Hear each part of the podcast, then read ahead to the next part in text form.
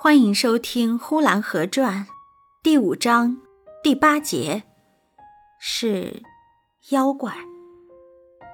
后来又听说那团圆媳妇的大辫子，睡了一夜觉就掉下来了，就掉在枕头旁边，这可不知是怎么回事。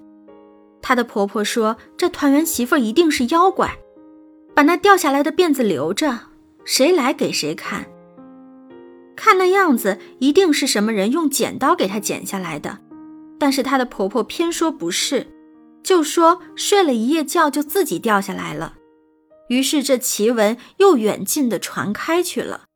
不但她的家人不愿意和妖怪在一起，就是同院住的人也都觉得太不好了。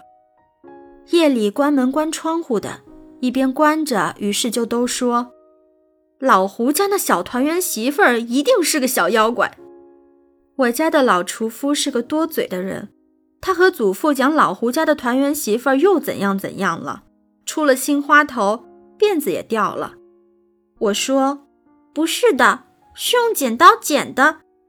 老厨夫看我小，他欺辱我，他用手指住了我的嘴，他说：“你知道什么？那小团圆媳妇儿是个妖怪呀。”我说：“他不是妖怪。”我偷着问他：“他头发是怎么掉了的？”他还跟我笑呢。他说他不知道。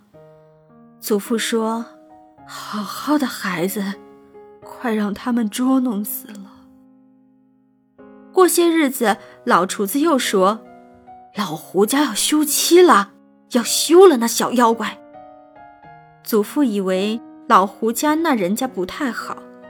祖父说：“二月让他搬家，把人家的孩子快捉弄死了，又不要了。”